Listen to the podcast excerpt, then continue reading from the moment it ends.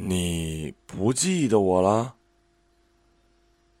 他望着眼前的男子，开启并不发达的记忆搜索功能。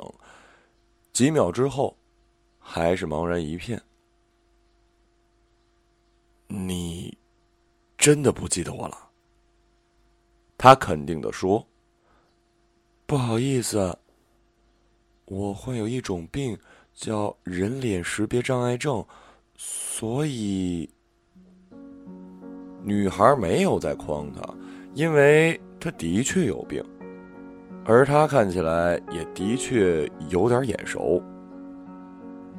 男生有点吃惊，关切的问：“这是什么病啊？要紧吗？”“嗯，没大的要紧，也叫脸盲症，就是记人有点困难，对生活倒也没啥影响。”他沉默了一下，说：“熟人也记不住。我们是熟人。七天，我们曾经共处过七天。女生就是这么认识于谦的，尽管在他认识于谦之前。”于谦说：“他已经认识了他七天。那天的相遇其实让他恐慌，因为他居然忘了一个相处了七天的人。这会让他怀疑自己到底是脸盲症，还是失忆症，还是其他的不治之症。他希望他说话不要说一半，做戏必须做全套。”在于谦到站或者自己到站之前，必须把前因后果说得清清楚楚。但遗憾的是，他刚表达清楚，于谦已经到站了。于谦匆匆地说：“哎，你把电话号码给我，我会告诉你的。”他毫不犹豫地报出了手机号，最后一个尾号伴随他迈出车厢的脚步。泯灭在了人潮涌动之中。红灯亮起，地铁的门重重的合上。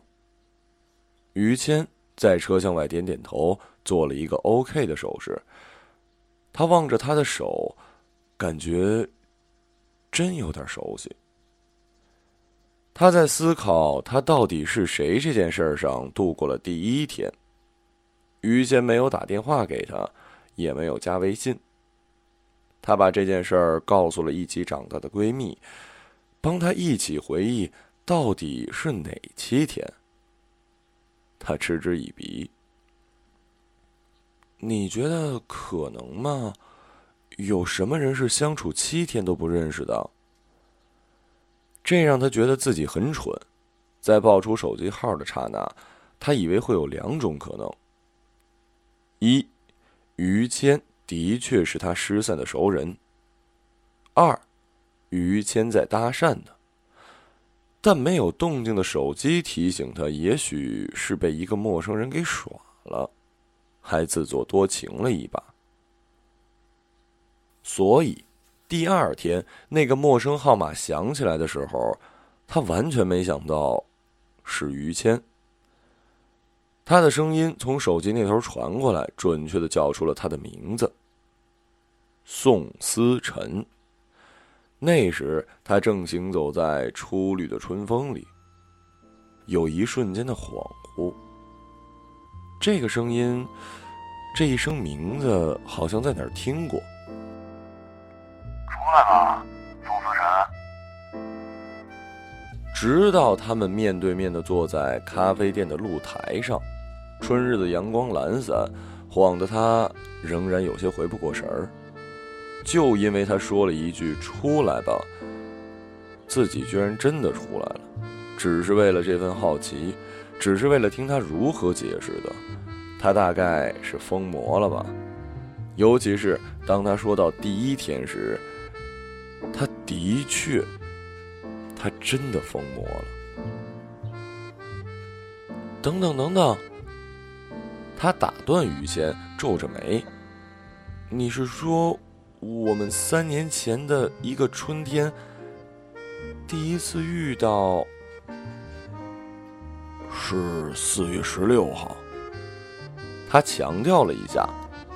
哦，四月十六号我们相遇了，而且还在拉面店。三年前的春天，我没有毕业，我仍然留在这个学校，数着时间，做最后的逃避。同学都来恭喜我，我能考上研，的确是一件令人意外的事儿。我欣然接受着祝福，心安理得的待在熟悉的校园里。因为太过熟悉，我早对它丧失了审美。春夏秋冬，我只知道热了又冷。连色彩的变化都只是一片模糊。还有那条河，潺潺的，晚上运气好的话，倒映着月光，情侣守在河边接吻。月亮、星星这种天体是为女人存在的，他们认为这片倒影很是浪漫，连带着心也变得柔和，防备心降到最低。有时候我也感到。月光的确有点魔力，即使那女孩的长相已经融化在了记忆里，月色在河面上冷清的光辉，却一直存在。前世有阿辉寄结婚喜帖给我，在邀请的最后，他加了一行字：“空手来，学生不必给红包。”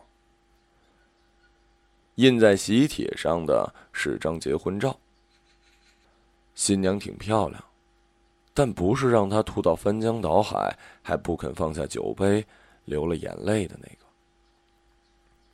婚礼那天，我穿上了唯一的一件西装，本来毕业面试要用的，后来不用了，就卷起来塞进了箱子里。我在前一天晚上挂起它。不过看来消去皱褶没什么用。所有我熟悉的人都参加了婚礼，在喧闹的礼堂里寒暄叙旧。我一开始很兴奋，慢慢的，血液凉了下来，仿佛从这个空间中隔了开去。一张张脸变得陌生，声音此起彼伏。他们说的往事和我想的不是一回事儿，我仍然处在这些往事中，不用闭眼就能看到画面。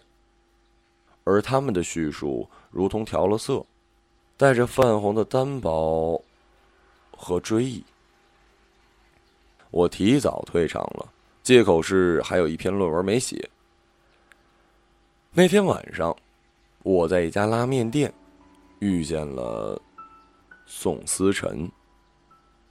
婚礼我没吃饱，不过没送红包的人没资格抱怨。这家店的生意特别好，宵夜时间总是满员。我和一个陌生女孩拼成了一桌。我坐下时，她连头也没抬。她点的是红烧牛肉面，低着头小口小口的吃，一侧的头发垂下来遮住小半边的脸。碗边上放着她的手机。她一手推移着屏幕，吸吸鼻子，又吃了一口。一滴眼泪落到了碗里。他松开手机，不动声色的试了一下眼角，伸手到辣椒罐里舀了一勺辣椒，放到面里，匆忙的扒了几口。更多的眼泪顺理成章的掉落下来。有时候，我们身处的就是一个个星球。我从幸福的星球出来，走进了一个有眼泪的星球。我别过脸，看看墙上风俗喜庆的价目单，眼角的余光看到他手忙脚乱的掏出餐巾纸，捏了捏鼻子，收拾的差不多了，呼了口气，扒拉了几下头发，招手道。老板，买单。老板塌拉着鞋走过来，板鞋在油腻的地上划出单调的响声。对面的姑娘又开始一阵乱掏，啥也没掏出来。她从座位上站起来，上下翻口袋，脸皮一点一点泛红。我只好放下筷子，又别过脸看价目表，手插在口袋里，指腹感到皮质的触感，手指在皮夹上停留了几秒，还是掏了出来。老板，买单，一起的。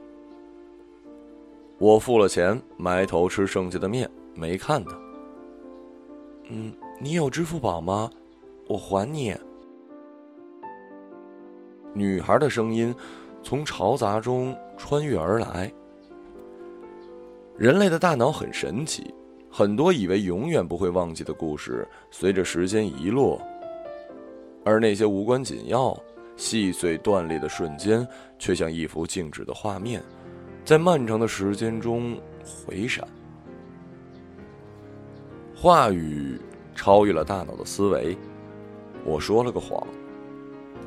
没有。那我怎么把钱给你？呃，我住这附近，哪天你要是路过，可以给我，不还也没关系。这世上没有姑娘会为了一碗拉面欠下人情，又不是欠车欠房，还值得动摇一下。宋思辰第二天来还钱的时候，我说：“来都来了，我带你参观一下校园。”他犹豫说：“好。”我和他沿着河岸走。我说：“你是学生？不是，工作了。那你这时间不上班啊？我公司离这不远，出来溜达一会儿。你还是学生？你是说我长得太老，不像学生？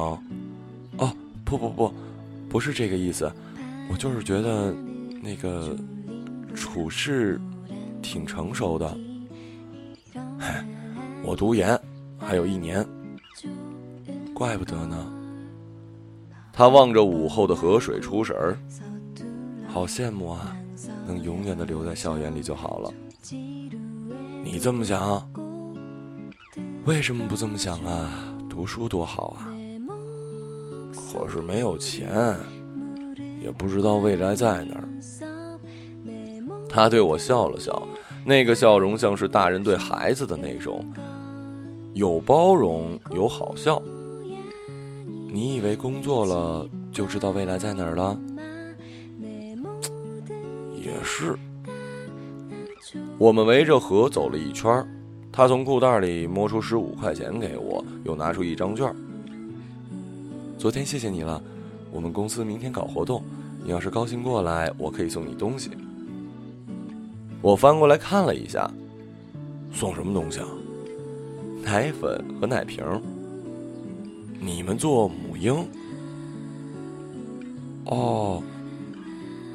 他不好意思的捋了一下头发，他耳朵长得很好看，阳光下能看到细细的绒毛。我忘了。你不需要这个，需要。我同学昨天刚结婚，我没给红包。目测呀，再过五六个月，我就能送奶粉了。我折几券，收进口袋。回到寝室，我拿出券，展平，逐字逐句的轻读了一遍。大概是为了宣传母婴产品，那天宋思辰穿着鹅黄色的工作服。头发扎起来，看起来像一个毛茸茸的出生小鸡。他手里拿着奶瓶，面带笑容的和准妈妈聊天。我没叫他，走到角落里，那里摆的全是婴儿用品。有个工作人员过来，亲切的问我孩子多大了。我说还没出生。他称赞我一定会是一好爸爸，接着给我介绍了一堆产品，又辅导了一下如何给婴儿喂食和换尿布。宋思辰过来的时候，我正抱着娃娃模拟喂奶，他扑哧一声笑了出来，急忙的敛了神情，说我做的不够标准。他把我的手肘往下拉了一点，扶正了奶瓶，轻轻道：“这样更好，不会呛奶。”活动结束后，我排在一群妈妈中间交表格领奖品。宋思辰收下我的表格，悄悄塞进了另一根文件下。我问他：“我能购买产品吗？”他愣了愣，看了眼同事，说：“可以，你跟我来。”走到一边，他说：“你真的要买啊？有用？我觉得挺好的。下个月还有场婚礼，能用上。你别买了，我明天帮你拿一套吧。那怎么行？瞧不起学生啊？我们有送客户的套装，本来就不用花钱。我很少和一个姑娘连续见面三天以上。”哪怕是热恋中，相识第四天，宋思辰手提着一个大大的礼盒，远远的走过来，几缕发丝随风而动。我突然想和他聊点别的什么，不是奶粉，不是母婴产品。那天你为什么哭了？哪天啊？拉面店。他侧着脸回忆了一会儿，才恍然道：“哦，你说那个呀，我在看小说，看到感人的地方了。”他捋了一下头发，低头而笑：“原来你看到了，所以才帮我买单的，是不是？没有哭也会帮你买的。我想这么说，说出口的却是一个单音节。”嗯，学生骑着自行车，打着铃从我们身边越过。晒了一天的地面仍有余热，隐约中有初夏的气息。一只小甲虫停在他的头发上，我想伸手，甲虫震动翅膀，摇摇晃晃的飞出一条蜿蜒的弧线。他的笑声在春风中。你倒是老实。不管怎么说，谢谢你解围啊。嗯，我放下手。等等，宋思辰忍不住喊停。刨去一切不可思议，他发现一个巨大的破绽。你说的这些，我一点印象都没有。这么具体的事儿，我怎么完全没有印象？而且照你这么说。我们应该在第一天就相互留了号码吧。他举起手机，可是我的电话通讯录里并没有你啊。于谦望着他的手机，迟疑道：“我没换过号码，但是你换过手机了吗？”宋思辰语塞。三年里，他的确换过手机，不止一个，也清理过一批名单。但这都不是关键，关键是他的记忆，他的记忆里没有于谦，没有他说过的任何一个片段。他们之间仿佛出现了平行空间，他在他的记忆里漫步、微笑、流泪，而他却全然不知。他对他的记忆是空白。三年前的春天模糊而平常，如同每一个普通的日子，被大脑判断为没有价值。不过几日。就被擦除，踪迹全无。于谦的表情看起来同他一样疑惑，甚至有点失落。他的嘴唇动了动，但还没说出来。宋思辰知道他想说什么，被人遗忘是件伤自尊的事儿，况且在他的记忆里，他们还不止一面之缘。他挤出一个笑容：“你继续说吧。”于谦放在桌上的手机闪烁起来，他接了电话，说公司有点事儿，匆匆的走了，留他一个人独自困惑。回家的路上，他给前同事打了一电话，问他还记得三年前春天的公司活动吗？同事说：“我还大明湖畔的夏雨荷呢，别说三年前的春天了，去年春天干嘛我都不记得了。”挂了电话，宋思辰有了一种奇妙的体悟：原来人生的长短不是由时间决定的，也不是财富，而是记忆。度过的岁月若都不记得，那十年和一日有什么区别呢？然而这一段记忆，陌生的记忆，究竟是被遗忘了，还是从未存在过？晚上回家。他躺在沙发上问母亲：“自己是不是从小记性就不好？”母亲头也不抬，打着毛衣道：“你也觉得你记性不好啦？哎呀，年纪大了都这样。你以为你还小呢？再不结婚呢，记性更差。”宋思辰无语了。从大学毕业开始，无论他和妈说什么话题，都能引到这上头。他反驳。和年纪没关系，还不是出了次事故吗？那次事故后，我……他猛然从沙发上弹了起来。事故？他怎么把这茬忘了？三年前的四月份，他出过一次交通事故，在医院昏迷了几个小时，还因为脑震荡休息了好一阵儿呢。哎妈！你还记得那次事故之后我有什么变化吗？比方失忆。来来来，你告诉我几个小时候的片段，看看我记不记得。切，你能有什么重要的记忆啊？从小到大也没什么可说的，那些个丢人的事儿啊，忘了就忘了呗。你刚醒那会儿，倒是认你爸认了半天，你爸脸儿都绿了。那晚，宋思辰关上房门，给朋友打了一圈电话，核对记忆。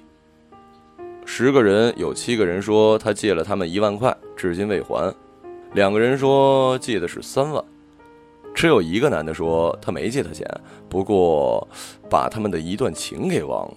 他伤心之下，只好娶了别人。他上网搜索选择性失忆。所有资料都显示，选择性失忆是一种自我保护，将不愿意记起的事情剔除在记忆之外。可是于谦叙述的那四天记忆并不可不可言，相反，那四天有那么一点儿美好。没有这四天，那个春天只是一个浅绿色的夏天，只因为这段被遗忘的回忆。那年的春天中，从浅绿开出了繁花。后来呢？宋思辰发消息给于谦。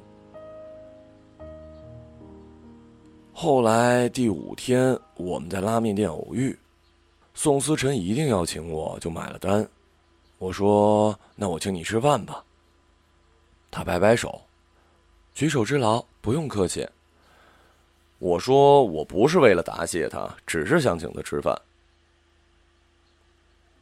吃吗？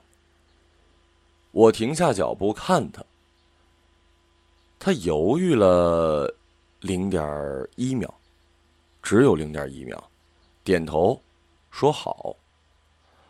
我们约定在相识的第六天吃饭，但那天刚见面，他被老板一个电话叫回去。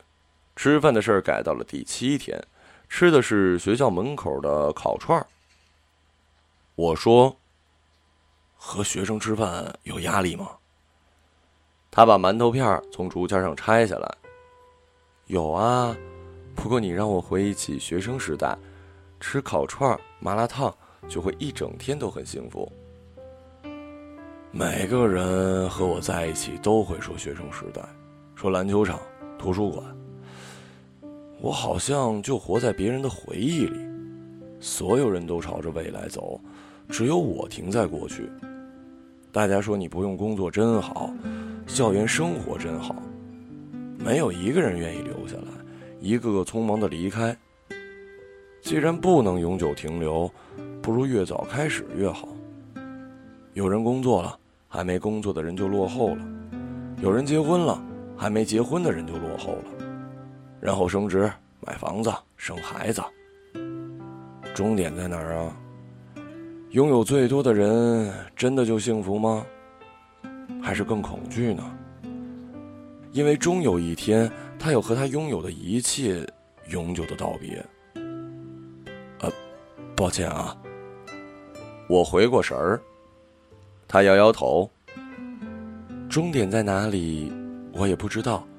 我只会想今晚吃什么，这周末去哪儿玩，今年去哪里旅游。我想这和是否已经工作没关系。有些人可能永远也不会知道，但不知道又有什么关系呢？愿意奔跑的人就奔跑，愿意散步的人就散步，自己选择的生活方式，即使后悔，也不能埋怨别人。烧烤摊的炉子浓烟滚滚，随着风向忽左忽右，将老旧的街景熏染的氤氲。我们吃着烤串，聊着自己不懂的话题。宋思辰把最后一串鸡胗拆下来，均匀的分成两半烟雾缭绕中笑得没心没肺。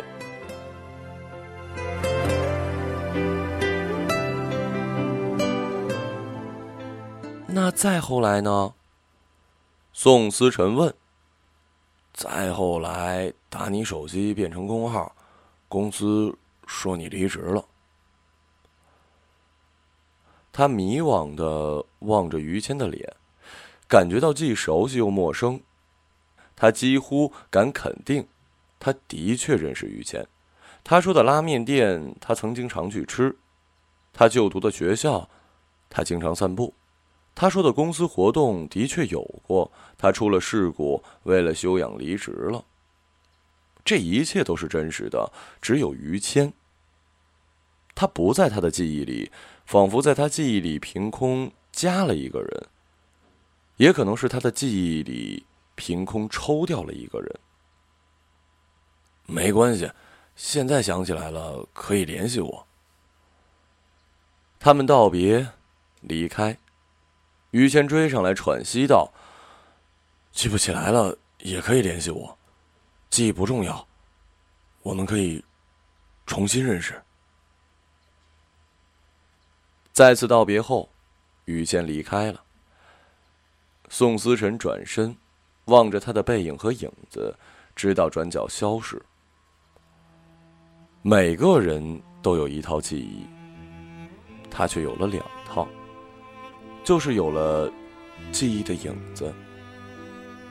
宋思辰买了补脑的保健品，每天冥想一小时，依然一无所获。闺蜜在电话那头笑抽了。不会是整人节目吧？隐藏摄像机什么的？你这几天啊，留意一下网络视频，没准有你呢。如果整人节目是这样的，把平淡的生活变得更有意思，也不算是坏事儿。他不再纠结和犹豫，拨打于谦的手机。他没有回忆起来，但是他们可以重新认识。然而于谦的手机。却提示关机。第二天，第三天，第七天，再也没有打通过，就好像一个没有结局的悬疑故事，让他无所适从。终于，真相随着一场太阳雨飘洒降落。宋思辰正走在路上，没有带伞。当雨丝在阳光中落到他的额上，灵感像一道微凉的光线。在于谦的叙述中，他们相遇的七天都是晴天。他百度了三年前的那七天天气，有三天是雨天。他最后一次拨于谦的号码，依然是关机。安静的午后，护士推着小车穿过悠长的走廊。轮子发出规律的响声，空气中混合着消毒水和阳光的味道。七号床的病人正在熟睡，他拿起床角的病历核对一下，换上新的输液，又轻轻的退了出去。